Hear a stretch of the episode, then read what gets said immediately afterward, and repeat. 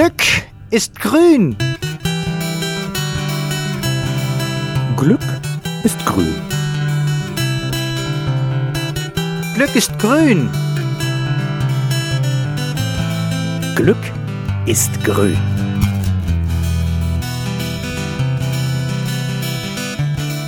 Grünes Glück, der Podcast von der Umweltstation Hämmerleinsmühle. Hallo und herzlich willkommen beim Grünen Glück, dem Podcast der Umweltstation Hämmerleinsmühle. Es begrüßt euch ganz herzlich der Yannick. Wahrscheinlich habt ihr jetzt die Hummel erwartet, die sonst hier immer am Mikro herumbrummt. Aber Fehlanzeige, die Hummel macht Urlaub. Ich bin ihre Urlaubsvertretung. Aber vielleicht stimmt das ja alles auch gar nicht, und die Maschinen haben doch schon längst die Herrschaft übernommen. Denn ich bin Teil einer Maschine, ein Computerprogramm, das vorliest, was auf dem Monitor vor sich geht. Der Name meiner Software ist JAWS, ich bin ein Programm, das Bildschirminhalte in Sprache umwandelt. Also ein sogenannter Screenreader. Mittels synthetischer Sprache macht JAWS das Windows-Betriebssystem sowie alle gängigen Softwareanwendungen und nicht zuletzt natürlich das Internet für blinde Menschen zugänglich. JAWS arbeitet mit einer mehrsprachigen integrierten Sprachausgabe, alles, was der Computerbildschirm anzeigt, wird von mir gnadenlos vorgelesen. So zum Beispiel auch diese Moderation, die der Stefan von der Podcast-Redaktion des Grünen Glücks getippt hat und die ich nun brav herunterlese. Wie jeder Mensch, der mich neu entdeckt, hat auch er mich natürlich erst einmal ganz viele unflätige Schimpfworte sagen lassen. Lauter Krempel, den ich hier unmöglich wiederholen kann. Wem ich zu schnell lese, der kann mich auch langsamer schalten. Und wen meine Stimme nervt, der kann mich auch als Frau haben. Dann heiße ich Steffi und klinge so. Angenehmer? Natürlich habe auch ich einen menschlichen Besitzer, den Christian Dellert, meinen Herrn und Meister. Und den interviewe ich jetzt ganz exklusiv für das grüne Glück. Christian, stell dich doch bitte einmal vor. Ich bin Christian Dellert, 25 Jahre alt, wohne in Nürnberg und arbeite im Landratsamt Erlangen-Höchstadt in Erlangen. Seit meiner Geburt bin ich hochgradig sehbehindert. Das liegt also an der Netzhaut, da passt was mit den Pigmentflecken nicht so richtig. Und ich habe also noch einen Sehrest ausgehend von dem, was ein Normalsehender sieht, von etwa 3%. Ja, was kann man mit 3% noch ungefähr sehen? Ich kann mich schon noch ganz gut damit auf der Straße oder auch im Raum orientieren, wenn es recht hell ist. Aber es wird dann zum Beispiel schwierig, irgendwelche Leute zu erkennen oder wiederzuerkennen oder auch Gesichtsausdrücke lesen und so weiter. Das kann ich also überhaupt nicht. Privat und beruflich habe ich natürlich einen Computer und um den nutzen zu können, brauche ich eben so eine Software wie zum Beispiel JAWS.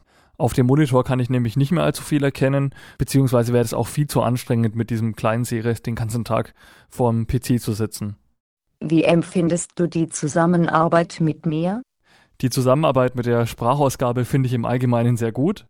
Ich nutze sie vor allem, wenn ich im Internet surfe oder auch E-Mails lese und schreibe. Da ist sie wunderbar, um einfach sich mal schnell Informationen vorlesen zu lassen. Auch im Windows Explorer oder bei irgendwelchen Einstellungssachen ist sie doch sehr sinnvoll. Was natürlich nervt, ist, dass sie nicht immer fremdsprachliche Wörter erkennt. Da werden dann englischsprachige Wörter schon mal auf Deutsch vorgelesen, was dann recht lustig klingt. Mit manchen Namen hat sie mitunter auch Schwierigkeiten. Wenn da Melanie steht, dann sagt sie gern mal Melanie zum Beispiel. Aber gut, sie ist eben doch nicht wirklich deckend, so eine Sprachausgabe. Wo ich die Sprachausgabe nicht so gerne einsetze, ist, wenn ich irgendwelche Texte lese, die ich mir irgendwie merken oder, oder lernen soll, oder auch bei irgendwelchen Fachtexten, da verzichte ich doch oftmals lieber auf die Sprachausgabe und nehme mir meine Breilzeile zur Hilfe. Das ist also so ein Gerät, was man unter die Tastatur stellt und wo also nach diesem Braille-Alphabet dann auf einer Zeile die entsprechenden Buchstaben abgebildet werden. Damit kann ich auch ziemlich schnell lesen und es bleibt eben einfach mehr hängen, als wenn man es nur durch die Sprachausgabe hört. Aber das ist natürlich auch ein bisschen von Anwender zu Anwender verschieden und Geschmackssache. Außerdem nutze ich sie natürlich nicht, um irgendwelche eingescannten Bücher oder sonstigen Romane zu lesen.